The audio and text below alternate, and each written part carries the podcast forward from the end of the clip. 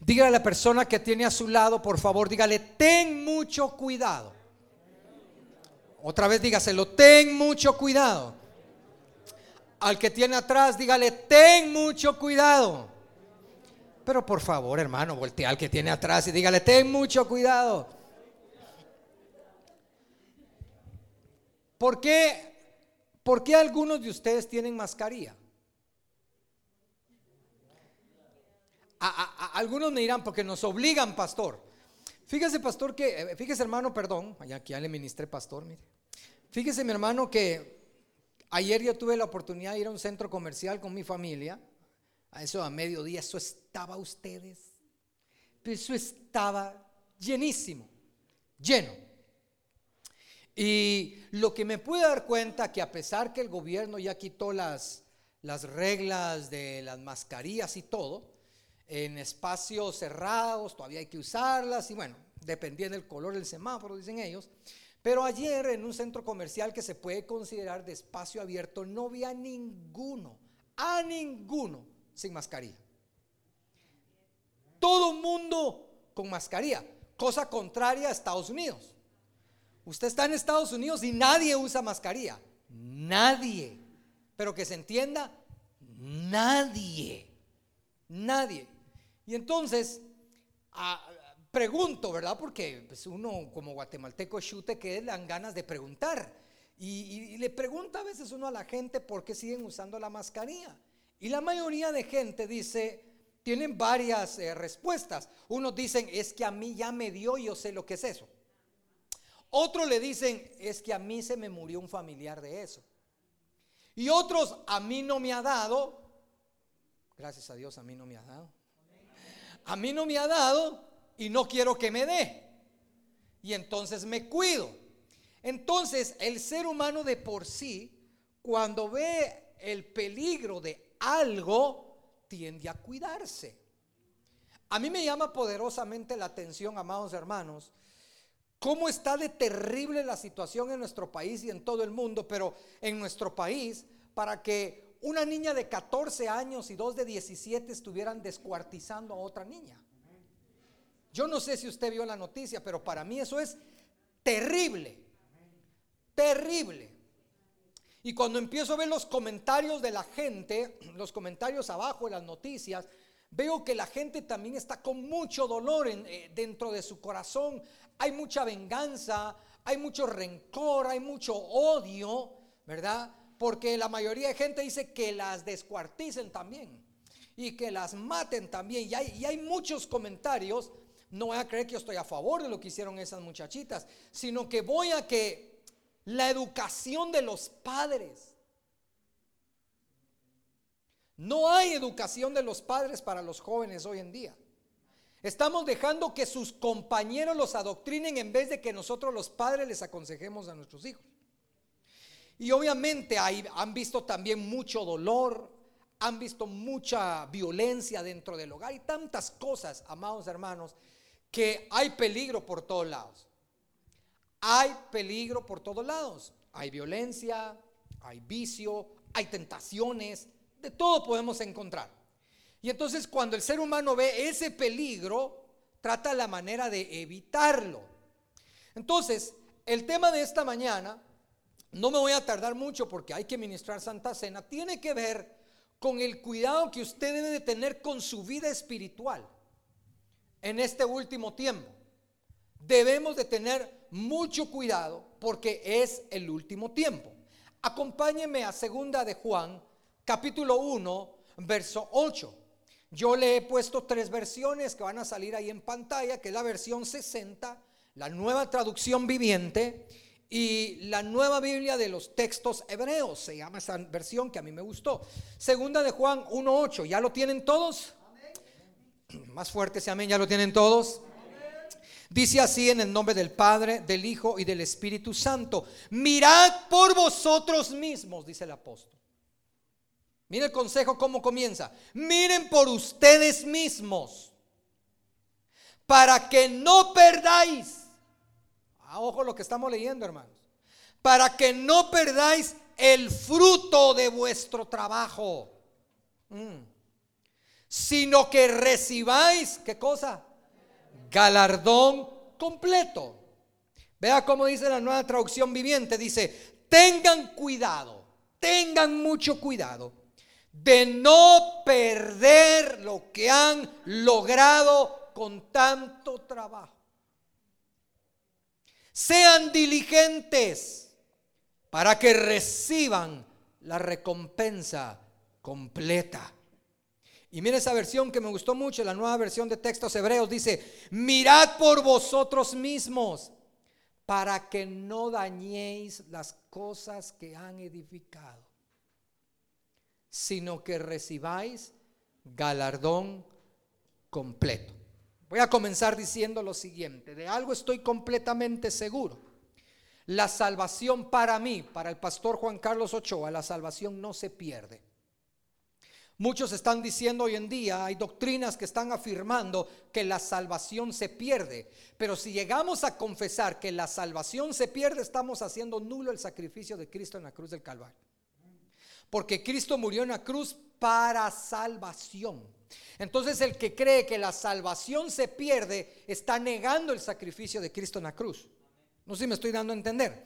Entonces, la salvación no se pierde. Dí al que tiene a su lado, el que se pierde es uno.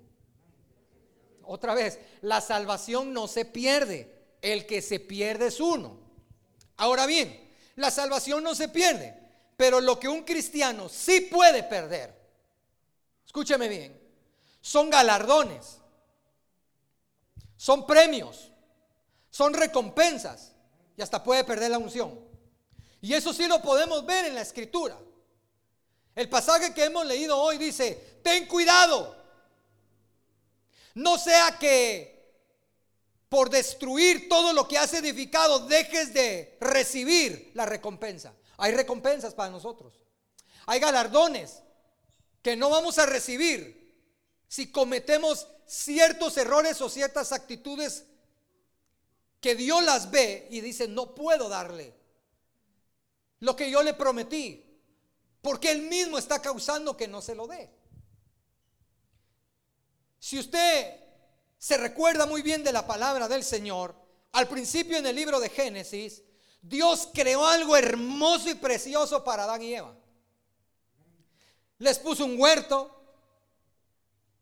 les dio todo, tenían lo mejor, lo mejor de Dios para ellos dos. Porque Dios creó ese lugar para ellos dos. Lo mejor de Dios para ellos dos. Pero una mala decisión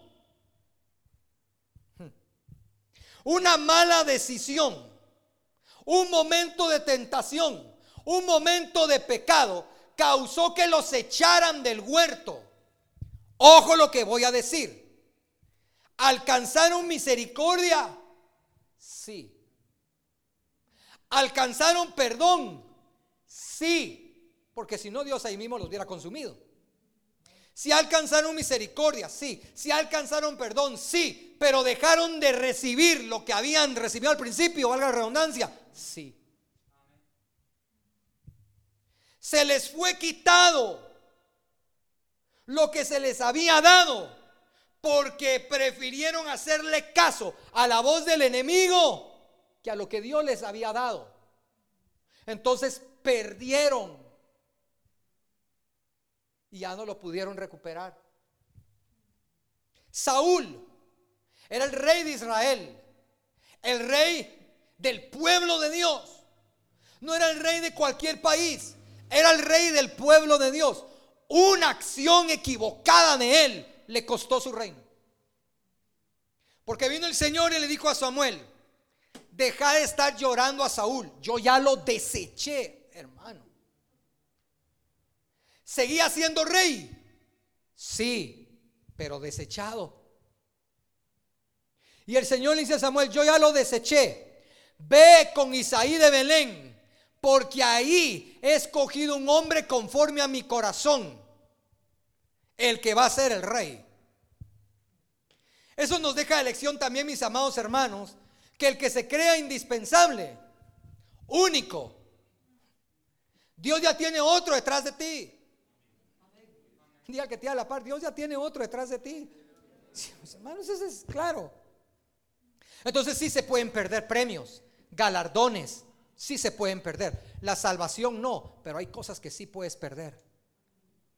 Cosas que Dios tenía para darte y ahora no te las puede dar.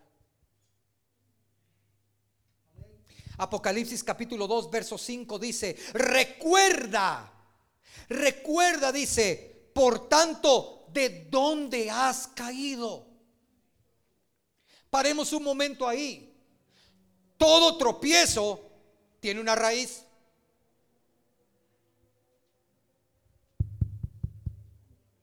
Sí, ¿verdad? Sí se oye. Todo tropiezo tiene una raíz.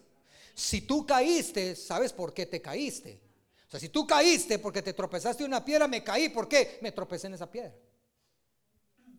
Si te fuiste en un como mini barranco, es porque tú metiste el pie donde no tenías que haberlo metido y te fuiste al barranco.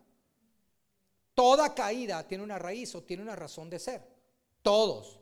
Usted y yo cuando pecamos, cometimos un error. Sí, lo cometimos, pero ese error tiene una raíz. ¿De dónde? ¿Por qué? ¿Y cómo? Entonces, el apóstol Juan nos dice, recuerden de dónde han caído. ¿Y qué dice después? Y arrepiéntete. ¿Y haz qué? No, hermano, está, leyendo, hermano. Hoy es Santa Cena, hermano. Y haz las primeras obras.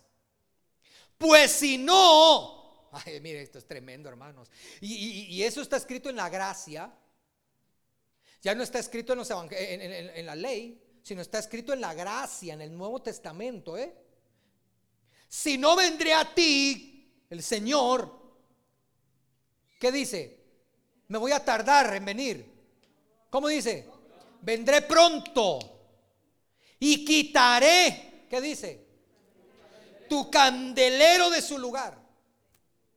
Si no te hubieres arrepentido. Usted sabe que el candelero en ese entonces tenía como siete copitas donde se ponía siete, las siete velas. ¿Sí? Y Isaías nos habla de los siete espíritus de Dios. El 7 es número de perfección, número completo. Está hablando de gracia, de unción, de autoridad, de poder. Y el Señor está diciendo, si no te arrepientes, voy a quitar la unción. Te voy a quitar la autoridad, la unción, el poder espiritual que yo te había dado. Eso está tremendo, hermano. Yo no sé si usted está logrando entender. Recuérdate que fue lo que te hizo pecar, lo que te hizo caer y arrepiéntete. ¿Qué quiere decir eso? Aléjate de lo que te hizo caer. Aléjate de eso, apártate de eso, porque si no vas a cantar y no va a pasar nada. Vas a predicar y no, vas a, y no va a pasar nada. Vas a orar, vas a hacer de todo y no va a pasar nada porque la unción la quité. Por eso Saúl era un rey sin unción. Y David todavía no era rey, pero ya tenía la unción. No sé si me estoy dando a entender, mis amados hermanos. Siempre he dicho lo siguiente, no tires a la basura lo que tanto te ha costado lograr por muchos años. Lo voy a volver a repetir. No tires a la basura lo que te ha costado lograr por muchos años. Pasamos Ponga atención, pasamos mucho tiempo orando para recibir unción. Yo no sé si usted, pero yo sí, hermano.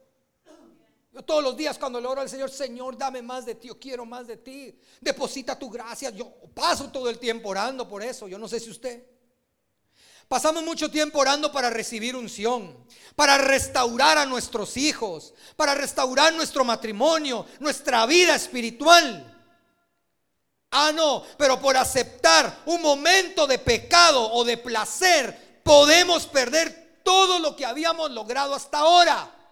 No sé si me estoy dando a entender, Padre, ayúdame.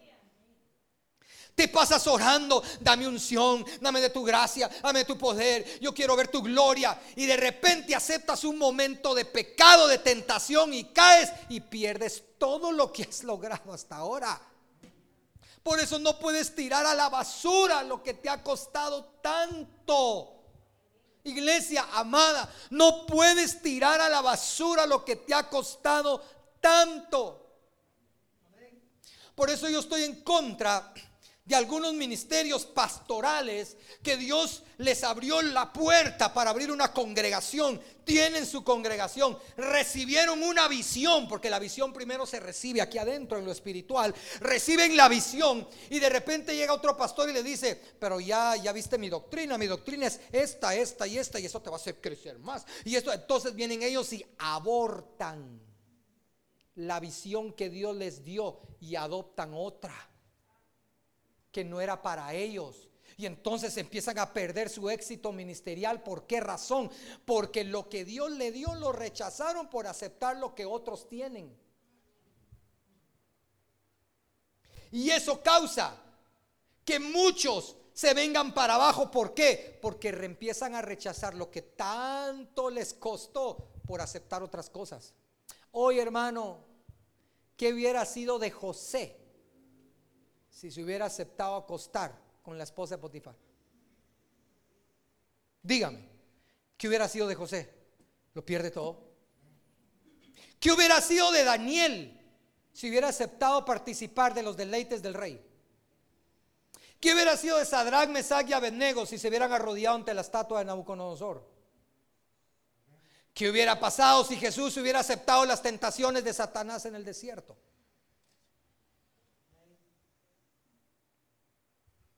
que hubiera aceptado si Pedro acepta la ofrenda de aquel mago que le dijo, ¿cuánto vale esa unción? Yo te la compro. Como eso está de moda, hermanos. Porque hubo un mago, lea el libro de los hechos, que le dijo a Pedro, yo quiero tener esa unción, ¿cuánto vale? Yo aquí te lo pongo, aquí está el pisto. Y Pedro le dijo, tu dinero perezca contigo, está a punto de morirse. Porque la unción no se compra. Pedro le había costado hasta lágrimas, hermano. Pedro le costó lo que tenía en ese momento y el otro la quería comprar. Mire qué lindo. Lo que cuesta, hermanos, lo que cuesta tener revelación, unción, gracia. Por favor, ten mucho cuidado. Porque en un momentito lo podemos perder todo. Esos amenes, hermanos. Es porque Dios está hablando.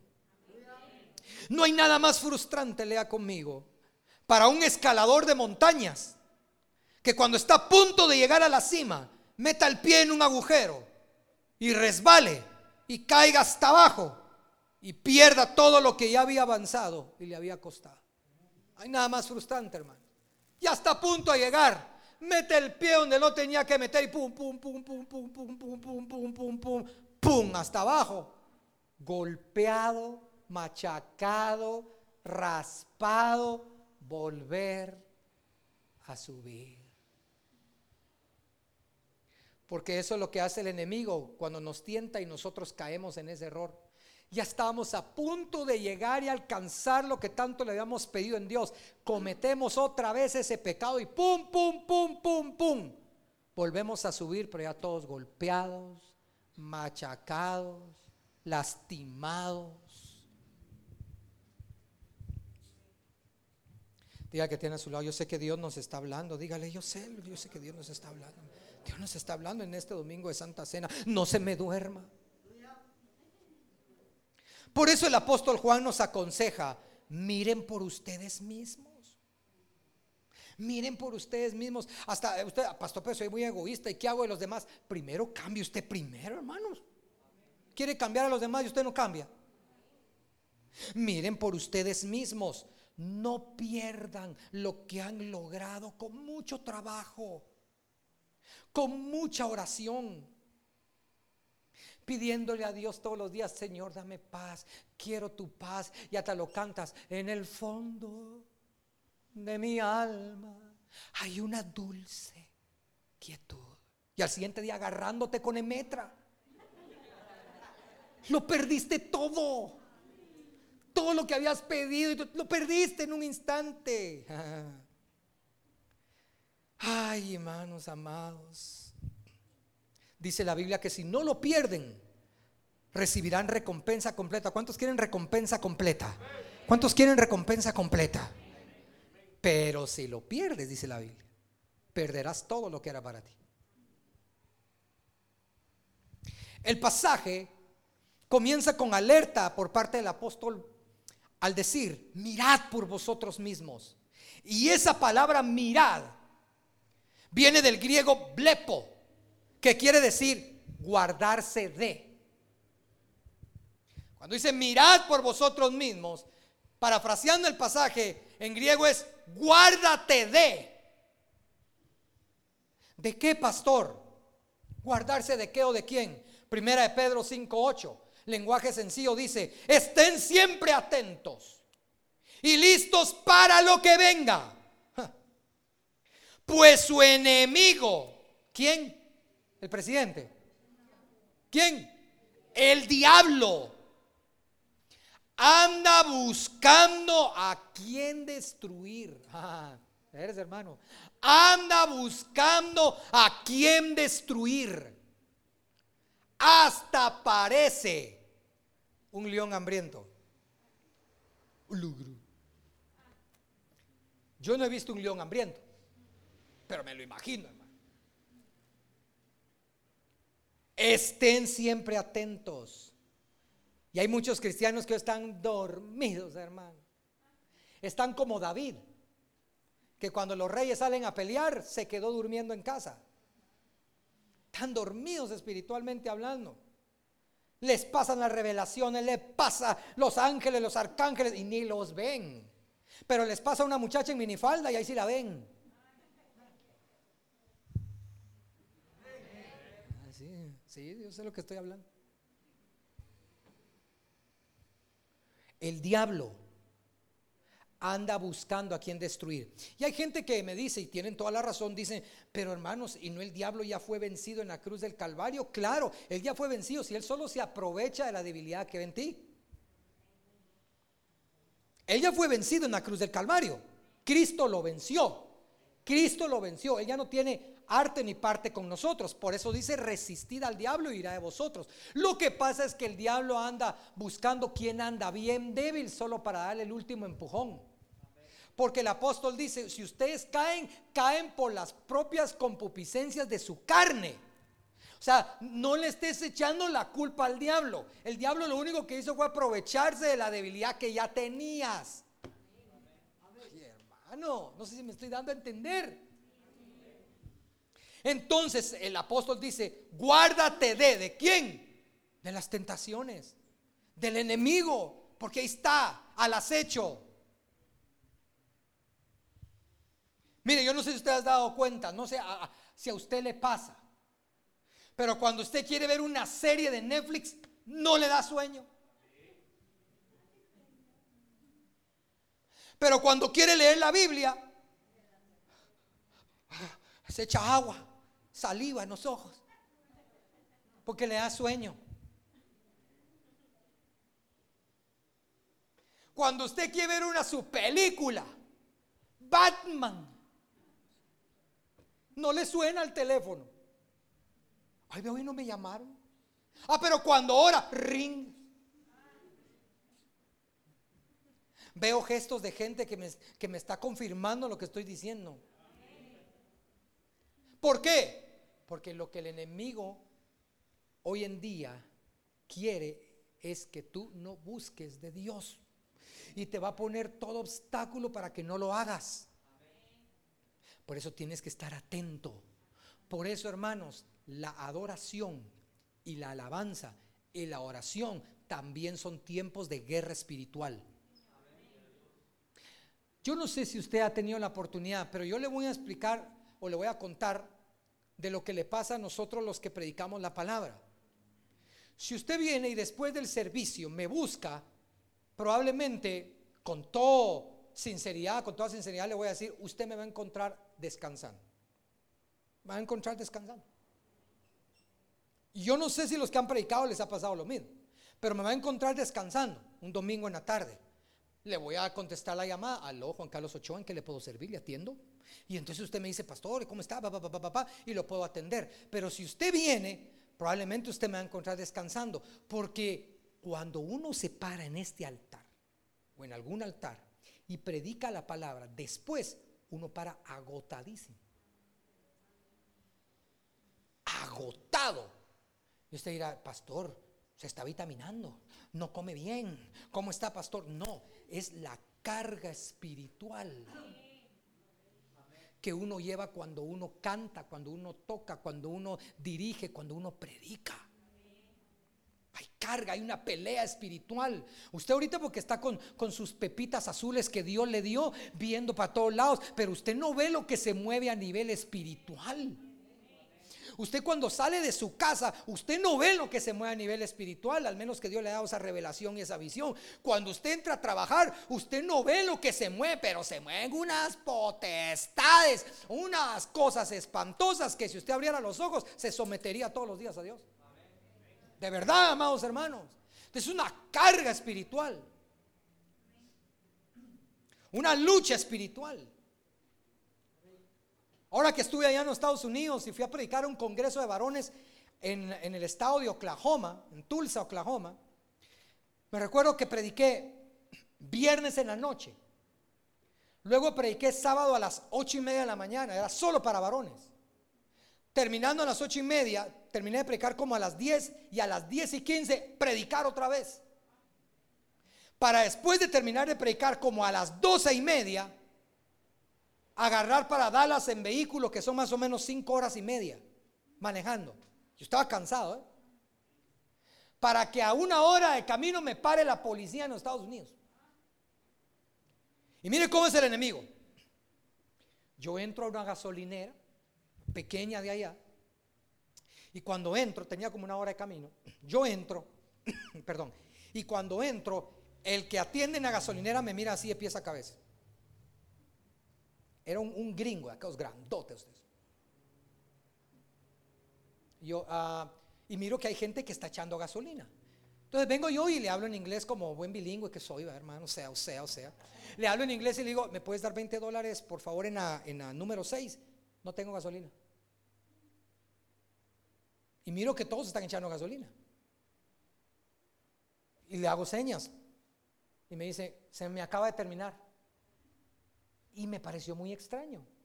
Dije, bueno, entonces me, guardé mi billetito de 20 dólares, salí, arranqué el carro, salgo de la gasolinera ni tres segundos y ¡pep! La policía. Y me paran. Y un policía como de dos metros ustedes, la espalda así, Porque allá los policías de carretera, que les dicen los state police, son así, ustedes son unas cosonas. Y entonces, para hablarme, se agachó así, mire. Yo, y me dice, ah, ¿tu licencia? dice, bueno, mi licencia es diferente porque yo soy turista. Entonces me dijo, te creo si sos turista si me enseñas tu pasaporte. Entonces yo siempre ando mi pasaporte allá a ustedes. Aquí está, y le di mi pasaporte. Mm, ¿Cuánto tiempo vas a estar aquí? ¿Cuándo te vas? Así ustedes. Bien. contestándole tranquilo. Ok. Me tiró el pasaporte. Ten cuidado con las señales. Estaba bien. El enemigo tratando de quitarme la paz. Cuando llego a Dallas, yo me hospedo en la casa de un hermano, un pastor, que su esposa trabaja en migración, es especialista en migración, y me dice, si usted hubiera querido, ese policía pierde el trabajo. Yo digo, ¿por qué? Número uno, se nota que fue un acto de racismo. Y le explico por qué. El de la gasolinera, cuando lo vio de pies a cabeza, pensó que usted era de como tengo planta de, de quichelense, va, hermanos.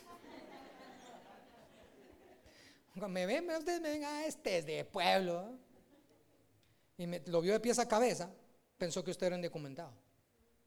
Inmediatamente cuando usted sale llama a la policía. Y por eso lo pararon. Inmediatamente usted sale a la gasolinera. Segundo, ningún policía que es de estatal tiene derecho a pedirle su pasaporte porque él no es policía de migración. Usted lo hubiera podido demandar al policía. Ah, y haber sabido, digo. Segundo, él no tiene por qué hacerle preguntas cuánto tiempo va a estar, cuándo te vas. No tiene por qué. Y tercero, la ley en Estados Unidos es, si lo paran, le tienen que decir por qué lo pararon. Y él nunca le dijo a usted por qué lo pararon. Si quiere regresamos, le dije. El enemigo, hermanos, tratándome de quitar la paz. Y yo cansado después de predicar a ustedes. Y cuando llego a Dallas me dicen, mira, hay otro evento. Vamos. Hermanos amados, si uno, si yo hubiera perdido la paz ahí, ¿y por qué me paraste? ¿Y por qué? Soy turista, no tenía ningún derecho. Ahorita estaría orando usted, Señor, guarda al hermano allá que está preso en Estados Unidos. Por favor, ayúdalo. Pero no, hermanos.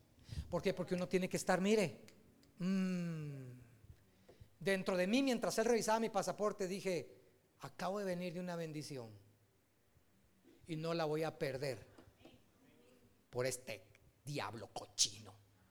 Y hay muchos que salen de aquí con una bendición. Ay, qué lindo estuvo el ser. Y cuando salen y de repente un pleito en casa.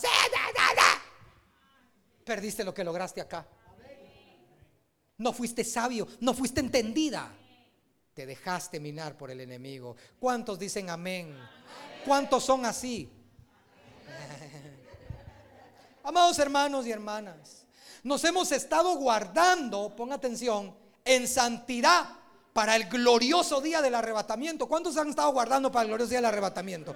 Has luchado contra tentaciones, ¿por qué? Porque te quieres ir. Contra muchas cosas, ¿por qué? Porque te quieres ir. No puede ser que en estos últimos días permitas que el enemigo gane terreno y pierdas el glorioso privilegio de ser arrebatado o.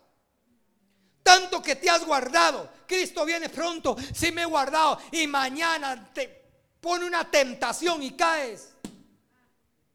Y el Señor decidió venir en la noche del día de mañana. No puede ser, hermano. Jesucristo en Mateo 24, 24, perdón, alerta a los discípulos diciéndoles, mirad que nadie os engañe. Miren que nadie os engañe.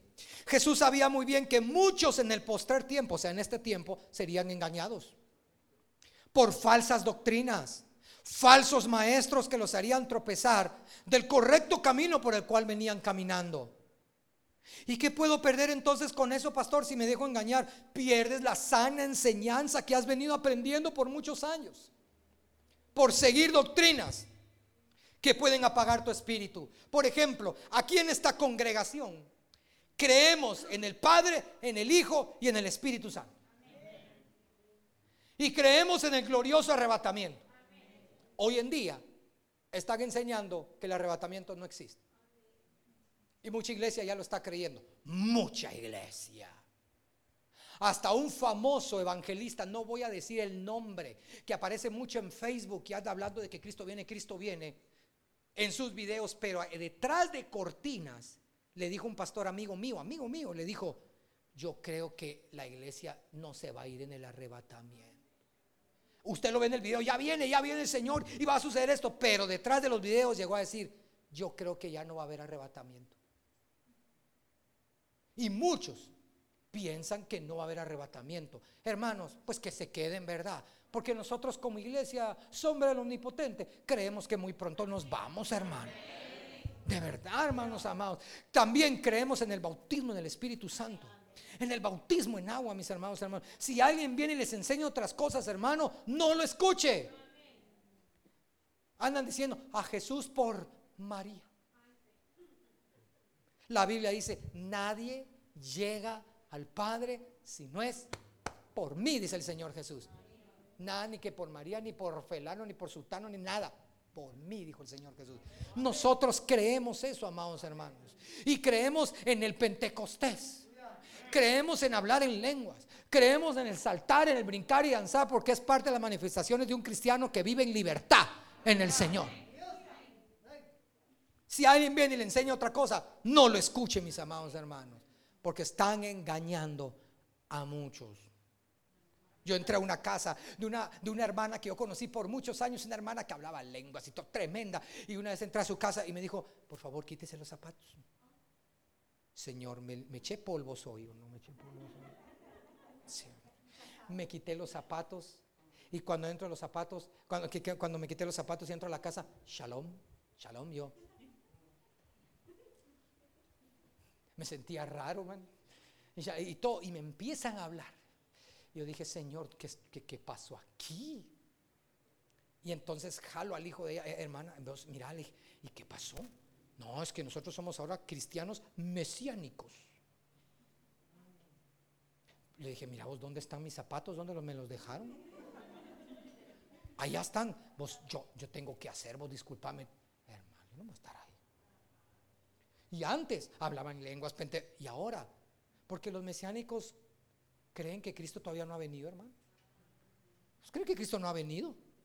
En cambio, nosotros creemos que Cristo ya vino, murió, resucitó, ascendió, muy pronto en las nubes nos recibirá y luego de siete años vendremos como su esposa amada a reinar mil años en la tierra y luego los mil años nos iremos con él a vivir en cielos nuevos y tierras nuevas por toda la eternidad. Eso cree la iglesia, mis amados hermanos.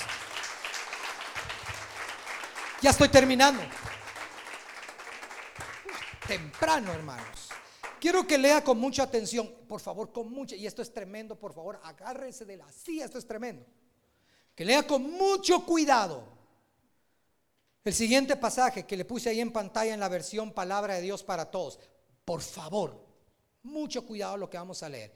Hebreos capítulo 12, verso 15 al 17. Por favor, mucho cuidado. Dice, tengan cuidado de que ninguno de ustedes pierda el favor. ¿Se puede perder el favor de Dios? No lo digo yo, lo dice la Biblia. ¿Qué es el favor? La gracia. ¿Por qué es la, qué es la gracia? Es un don inmerecido, es un favor inmerecido. Entonces tengan cuidado de que ninguno de ustedes pierda la gracia de Dios ni sea como hierba mala, pues esto los puede perjudicar a quienes? A toditos. No cometan inmoralidades sexuales, ni le falten el respeto a Dios. Esto fue, esto lo delicado del pasaje. Esto fue lo que hizo Esaú cuando vendió los derechos que tenía como hijo mayor a cambio de una sola comida. Ustedes ya saben que después trató de conseguir la bendición de su papá. Y aunque la suplicó con lágrimas, él no se la dio, pues ya no podía cambiar lo que había hecho.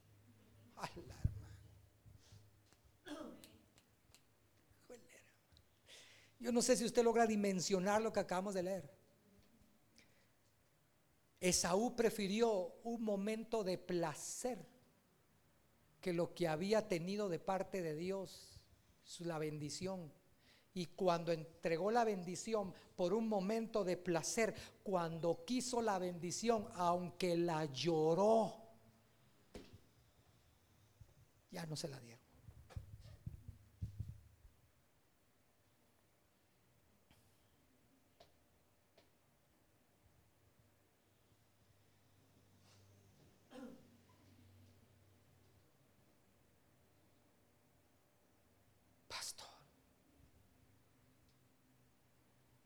Porque ya no tengo lo que tenía antes. Porque ya no siento lo que sentía antes. Porque preferiste un momento de placer. Dios te perdonó, sí te perdonó. Ten la seguridad de eso. Dios te perdonó. Que Dios te limpió, Dios te limpió. Ten la seguridad de eso. Ahora queda en Dios, no en mí. Queda en Dios si nos puede volver a dar lo que perdimos. Porque Saúl lloró, clamó, por favor, dame una bendición. Y el papá le dijo, no, no, la que era para ti, ya se la di a otro.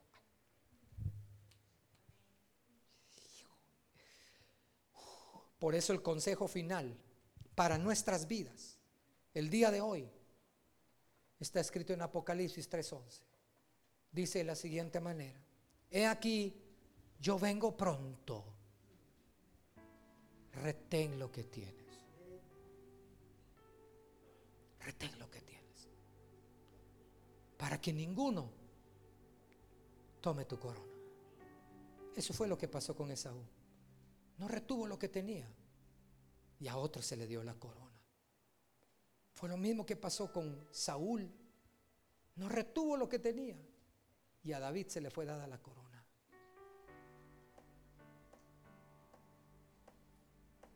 Judas no apreció al que tenía, lo traicionó. Y en Hechos capítulo 1 ponen al sucesor de Judas.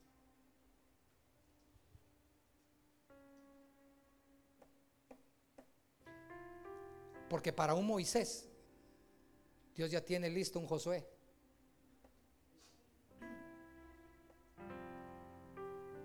Para un Elías, Dios ya tiene listo un Eliseo. ¿Me estoy dando a entender, hermanos? Cuida. Retén lo que tienes. Ten mucho cuidado.